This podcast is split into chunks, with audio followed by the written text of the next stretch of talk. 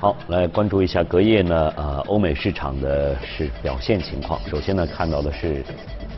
欧洲三大市场啊，涨跌互现，但是幅度呢都在比较小的范围之内。马上呢，我们连线到前方记者陈曦宇，了解一下详细的情况。你好，曦宇。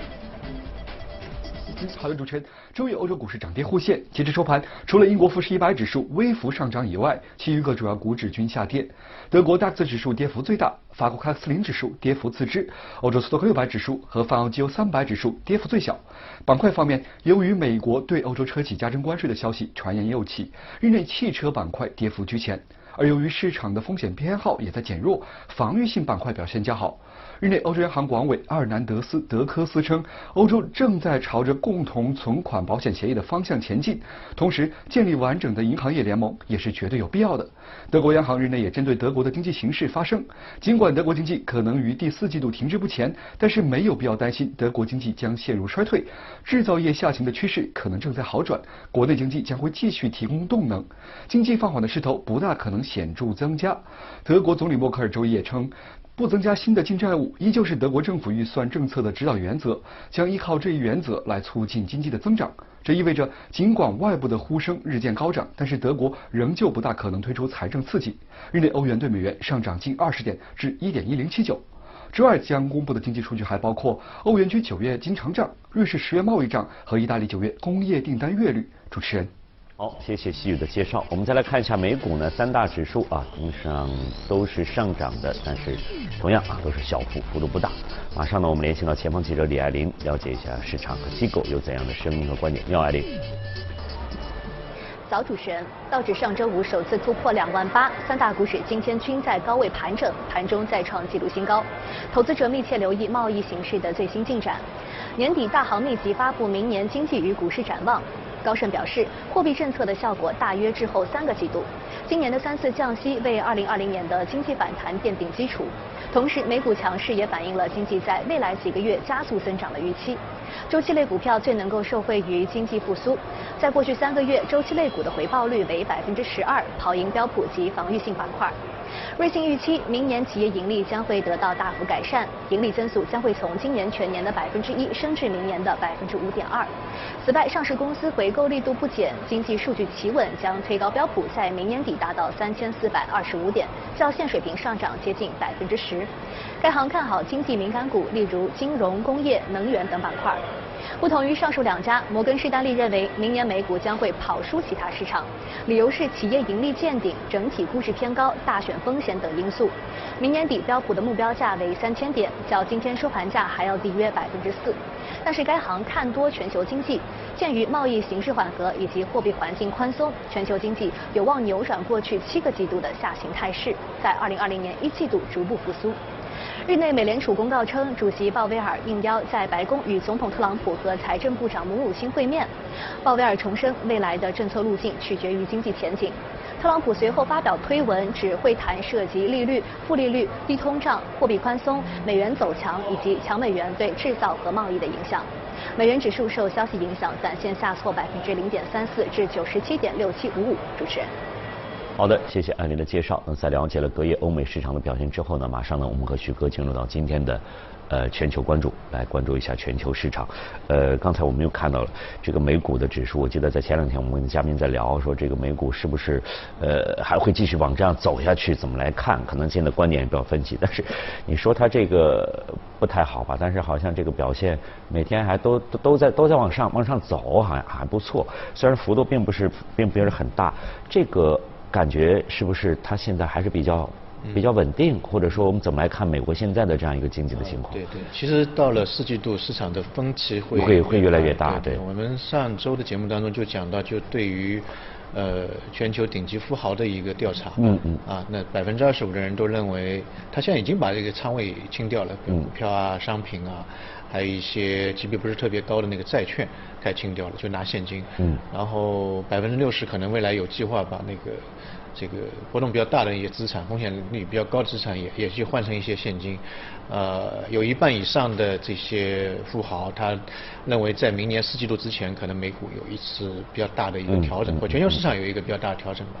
所以，呃，作为一个个体来说，可能他们感受到最近的风险会比较大一点。所以后面我们也去看了一些美国的一些经济数据，包括一个全球市场的一些情况。呃，我个人认为可能风险不是特别大，包括我们看到隔夜的。美股也是一直在创那个历史的一个一个高位。嗯，像这个标普，包括这个道指都是在往上走。哎，对。所以上周其实有一个比较大的事件，就是那个鲍威尔，美联储主席鲍威尔有一个国会的证词。嗯。呃，那么因为他是美联储主席嘛，他看到的整个美国的这个经济或全球的经济可能比一般人会多一点。然后美联储也有一些自己的呃经济的模型，对于未来的这个经济运行有一个预测。呃，所以我们去看他的这个政治当中想什么呢？第一个就是说，呃，他认为过去的这个一年当中，其实全球经济是是比较比较低迷。那么当中的原因就是因为呃贸易的一个一个一个一个问题，所以造成一个比较低迷的一个一个现状。但是好在于全球的通胀现在呢不是特别高，啊不是特别高，像美国现在通胀率也就在一点七到一点八左右。啊，什么概念？可能大家没概念。就美国过去一百年的平均通胀水平大概在呃三点二三左右，嗯，也就是说在一百年平均水平的一半稍微多一点一点点，所以这个呢也给呃全球央行一个就降降息的一个一个空间。所以过去从七月份、呃九月份，然后十月份三次，美联储降了三次的利率，所以。呃，他上周就是说，这个三次的降息给美国经济在最近一段时间当中带来了一定、一定的、一定的动力，一定的动力。他他认为这个降息是是正准确的、正确的，是比较好。所以他对美国经济，我们觉得这个是比较好的一个他的一个观点。他对美国经济有三句断论。第一个呢，就是说目前的现况良好，就现在的整个经济运行是比较良好。那未来呢，很长时间它当中它还会持续的扩张。无非这个速度可能未必如市场的这个预料那么快，或者说那么慢，就是说它还是在一个扩张的一个一个一个通道当中。那最后一点呢，他就是认为，无论从哪个周期看，短期也好，中期也好，长期也好，整个美国经济没有衰退，或者说进入这个就是比较大的风险的那个信号，就还是比较。整个来说还是比较比较良好的，所以这个就基本上给美国的整个大的我们看到的宏观或者基本面下了一个一个一个综合性的一个诊断。嗯。另外我们去看到美国最近几周当中公布的一些比较重要的数据，主要是两个数，第一个是有 CPI，另外一个是 PPI，对吧？CPI 的话，它呃在前一个月是一点七，现在是稍微上升了一点点，一点八。啊，说明整个美国经济在慢慢的有有有一点热，但是呢，没有到它所谓的那个警戒线百分之二嘛，嗯嗯，美联储有百分之二，所以这个是一个比较好的一个一个一个现象。另外一个就 PPI 就是出厂的一个呃产生品的价格，产生品价格也是正零点四，也是过去六个月当中的一个呃最好的产最好的一个水平，也就意味着它呃整个。这个出厂的那个产品在市场当中还是比较受欢迎的。当然，另外一方面也是体现目前整个美国的呃薪资的增长，就老百姓的钱还是在慢慢的增加起来，所以他愿意去多配一点钱去买买这个商品，这也是一个对于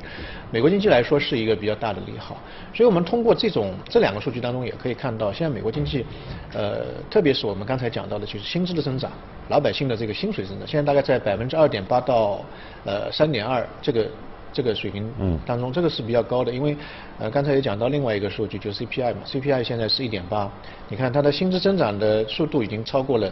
CPI 的这个速度，所以老百姓现在目前 对于未来的这个消费信心还是呃比比比较强的，所以整体上来看，美国经济基本上没有太大问题。如果说一定要说利空的话，对对于美国来说，现在就是它的制造业或者说嗯制造业指数。最近一段时间当中确实不太好，那么上个月的话也是负零点八的一个，处于一个比较大的一个萎缩状态。那这个呢跟全球的这个经济或者说贸易可能会会有一丁点的关联，但我个人认为可能未来一段时间当中。啊，这个指标会有有有所改善，因为刚才在新闻当中也也有讲到，就未来的整个全球的贸易的状况可能会慢慢的缓和。嗯，因为在上一轮的美联储降息之后，这个鲍威尔也是有一个会后声明嘛，他就认为全球的贸易状况可能在未来一段时间当中，啊，会慢慢的减缓这种比较紧张的局势。当然，这个时间段可能会。啊，长一点。那另外一个，我觉得可能在未来的一年当中，大家做投资的话，有一个比较重要的一个线索，就是，呃，可能从十一月、十二月开始，美国会进入到一个比较重要的事件当中，就是美国的总统大选。对，总统大选，它五月到七月一个小高潮，然后七月开始一直到十一月，那因为十一月的第一周的周二，也就是月十一月三号左右，它会确定这个下一届总统的人选。所以在未来的这个一年一年不到一点点的时间，呃，整个美国的，我个人认为，可能特朗普的政策的延续性或前后的一致性。呃，会更好一点，啊，另外一个呢，就是整个贸易的状况可能会逐步逐步会缓和，而而且这个利好，呃，可能会慢慢慢慢出现。对于大家做投资，其实是一个呃比较大的一个利好。呃，可能第一呢，就是鲍威尔的三次降息，他一直强调我是预防性的降息。那么现在他在通过他的这番讲话，应该数据也支持他了，就是他在这个呃这三次降息达到了预期的这样一个一个一个效果。对。哎那但是这个可能没达到。特朗普的这样一个一个一个一个预期在里面。另外，就刚才你也提到了，他马上进入这大选，确实可能大选会牵扯这个美国政府，包括特朗普个人的很多的这样一个经历在这里面。那么，如果目前这个状况能够很好的维持下去的话，可能他这个会会会会会延续下去。可能在这方面，确实像呃刚才你也说的，整个的这个环境可能会大的渐渐的会变好一些，应该是不会有太大的一些波折在里面。一些数据的话，这是实实在在的那些数据，数据是。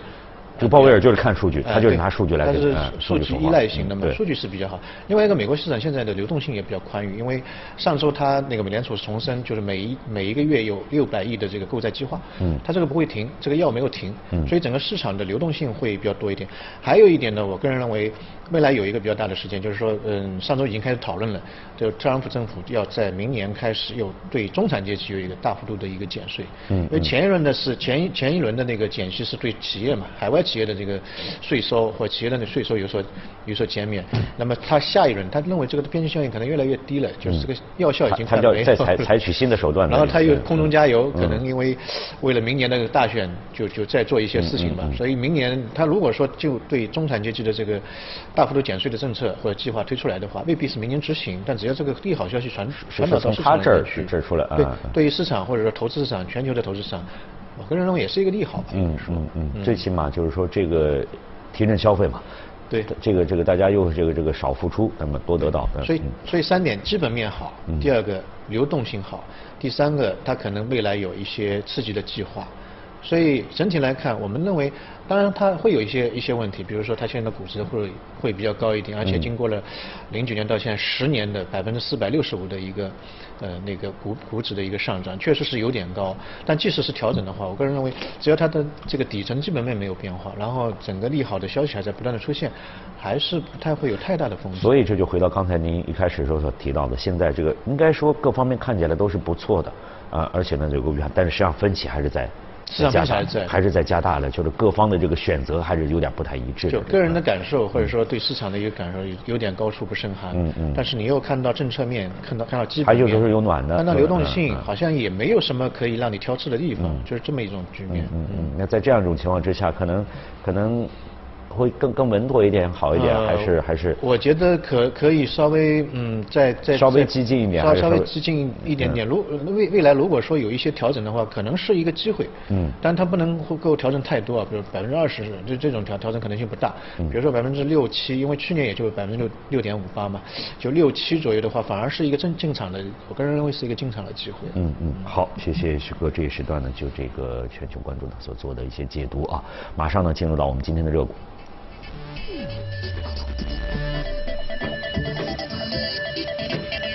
嗯，今天要给大家带来的这家公司呢，同样啊是这个基因测序，也应该算是医药医药医药行业的。应该归大类在精准医疗。精准医疗啊，对，精精准医疗这一块。那么它那个在基因检测上面应该呃非常有名了，包括是它的仪器在全球应该是排名数一数二的。啊，基本上全球的基因检测的这个仪器方面。呃，它的市场占有率在九成以上，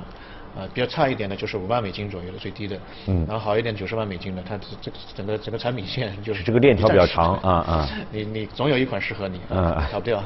那么这个基因检测其实最近的几年当中，在美国市场的这个发展非常快，呃，然后这一家企业，其实我觉得我们在那个节目当中也推荐过好几次了。呃，去年呃，应该前年吧，二零一七年的整个股价涨了百分之七十，嗯，然后去年涨了百分之三十五，今年稍微少一点，这今年大概只有百分之二十。原因在于它的那个利润率还是比较高的，前三季度的利润率增长是百分之二十三点八六，啊，这是比较比较比较大的，但是它的这个营收。营收只有百分之五点零七的一个增长，因为在美国，啊，现在基因检测的这个竞争一个比较激烈。嗯。那么另外一个呢，就是我们看到基因检测在过去其实是一个非常奢华的一个这个体验嘛，可能要几万美金。费用也比较高。非常非常高。那现在可能 就相对来说每一个 case 的话，费用它是直线的。这这这个下下滑，直线的下滑，所以它的营收可可能大家看到没有太多的增长，但它利润率其实在增长的相对来说速度也是会比较快一点。那在美国的话呢，二零一五年的时候，奥巴马提出一个就是叫精准医疗计划，所以这个背后之后，就美国的这个基因检测就进入了一个就给它带来很大的推动。一三年的时候，美国的精准就是基因检测的这个市场份额大概只有四十五亿美金。呃，到去年的话已经到九十六亿美金，大家可以感觉到好像这个增长没有太多，也就是两倍嘛。但是因为刚才讲到那个原因，在过去做一个基因检测是非常昂贵的，最最早的时候在欧洲大概一一百多万欧元才能做一个这个因基因的这个排序，现在美国可能一两千美金就可以做一个非常高级的一个东西。所以尽管它的整个市场份额大家看到好像规模也不是增长特别快，但事实上它的里面的 case 就是参与的人是。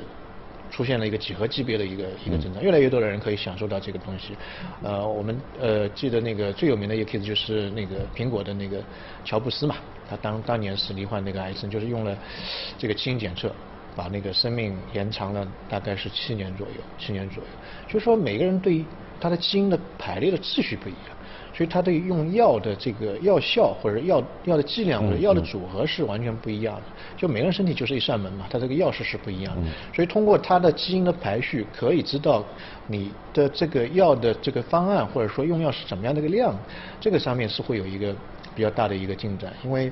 我知道在美国有一个叫做叫做林奇综合症，那么这种家族的人，如果说有这种林奇综合症的这种家族人，他罹患直肠癌的概率大概百分之八十以上。嗯嗯。所以如果说你在筛选的时候，你发现哎，好像基因是这个方面的，那你可能要特别注意在这这一个方面的。对，嗯嗯。所以呃，这个世界卫生组织也做过一个统计，就是百分之四十以上的那种大的疾病，它可以通过基因的检测和筛选。提前进行一一个预防和和治疗和治疗，所以这一块，呃，未来在中国这一块的这个市场也是会比较大一点，可能三年到五年当中会有一个我们现在可能在在国内市场还没有没有比较低了，就是或者说它的应用临床应用消费型的这个基因检测相对来说会比较少一点。去年的话，二零一八年。呃，整个渗透率大概是万分之八左右，万分之万分万分之八的整个市场市场渗透率。那么预计到二零二二年，就是再过五年的话，可能会达到百分之三点七。因为中国的人口基数万分之八和百分之三点七，这有很大的。三点七大概就是有五千亿的一个市场的一个巨大的份额。然后，我个人认为这种就是基因所谓的基因检测或者精准医疗，它其实有一点刚性的一个需求，因为人一旦就生病了，或者说他提前要预知自己的这个疾病的发生概率，他去做这个检测，花一定的钱，这个其实是未来可能会是一个比较刚性的一个一个。您说这个，我突然想到，在前两天看到一则新闻，他提到了一个日本的一家一家什么，也是一个医疗的公司，说他现在他可以通过什么测测血液的技术给人可以预知你你的还能。还能这个寿命还能还能有多久？这个这个对对对对，有有有这家公司，对，大家也在争论。你说我我会去测吗？你你会去测吗？大家在说这个是这个事情。其实跟这也有点相像，就是有些相像的这样一个地方。然后呃，包括美国美国也好，或者中国也好，现在全球的老龄化，呃，这个速率越来越快。那么老年人对于这种这个医疗的需求，特别是这种可以可以预测的或者说预防的这种需求，其实大家的意识是越来越越强了。以前是生了病才去看，现在可能在生病之前就会去做一个基因的筛选。我以后罹患某种疾病的概率大概多少？那我注意一点，或者多注意一些这个排查。这个对于全球的整个，我觉我我个人认为，对于医疗资源的节省也会起到很大的作用，因为它的精准医疗相对来说用药的量的精准度啊，或者疗效啊。呃，可能跟过去的会有比较大的不同。呃，市场就是通过您的介绍，感觉市场将来会这个规模会会很大，会很大。但但是呢，就是可能需要需要需要需要一个时间。另外就是它怎么能更呃，比如价格啊，或者临床更多啊，能给更多的让我们它是一个体验到。我个人认为未来是因为现在的问题就在于你的基因排序可以做出来，嗯，但这个排序意味着什么？你这个这个密码你怎么样去破解啊？你这样排序就是是不是会？患那种病的概率是多少，或者用哪一种药的这个排列组合，这个东西可能还是未来的一个解读会是一个比较大的，要通过大数据的积累，要通过经验的一个积累，时间的推移可能会会会更好一点点。嗯，好，我们都期待吧。啊，非常感谢徐哥呢，在今天呢给我们做相关的情况的介绍。好，我们再来关注一下其他方面的消息。当地时间的十一月十八号。为了推广本届奥运会，并吸引当地学生关注体育，两位东京奥运会吉祥物机器人走进了当地的校园，与学生们亲密互动，展示出自身的多项的技能。据介绍，蓝色奥运吉祥物的名字由日文单词“未来”和“永远”组合而成，寓意是希望美好未来永远继续下去。而粉色残奥吉祥物的名字来自于一种流行的樱花品种——染井吉野樱，和英文词组“如此强大”。活动当天，两位吉祥物一经亮相，便吸引了众多学生的目光。他们先是模仿英式橄榄球和轮椅篮球的简单动作，随后展示语音识别功能，根据与学生们的交流做出相应的动作和表情。对此，学生们表示非常有趣。据了解，吉祥物机器人的额头上安装有摄像头，可以让他们识别周围的人并做出反应。二零二零年东京奥运会时，他们将被部署在比赛场馆，欢迎运动员和全世界的客人，同时帮助观众、运动员和官员，并将声音、图像和数据反馈从场馆传递给那些远程观看比赛的人。位于俄罗斯阿斯特拉罕地区的巴斯昆恰克湖是俄罗斯最大的盐水湖，这里的盐矿资源预计可以供给超过四千年，同时这里还是著名的旅游胜地。巴斯昆恰克湖坐落在俄罗斯南部阿斯特拉罕州的阿赫图宾斯克区，位于海拔以下二十一米，是世界上含盐量最高的湖泊之一。这里是俄罗斯重要的产盐区，每年可生产超过三百万吨的盐，占俄罗斯全国产量的百分之八十左右。近期，俄罗斯专家表示，目前盐矿的挖掘主要集中在距离地面八米的深度，这样盐矿的再生年限为五十年。而在不久的将来，借助美国和俄罗斯研发出的新型采矿技术，钻探深度可达五十米，盐矿的再生年限将缩短至三到五年，盐矿资源将可供维持运转超过四千年。除了丰富的盐矿，这里还是著名的旅游景区。沿湖岸边有粘土矿床，其具有独特的疗养功效，人们可以选择到这里露营度假。当你厌倦在咸水里游泳时，还可以去波克金斯克巴斯昆恰克自然保护区远足，去海拔一百五十米高的大博格多山爬山。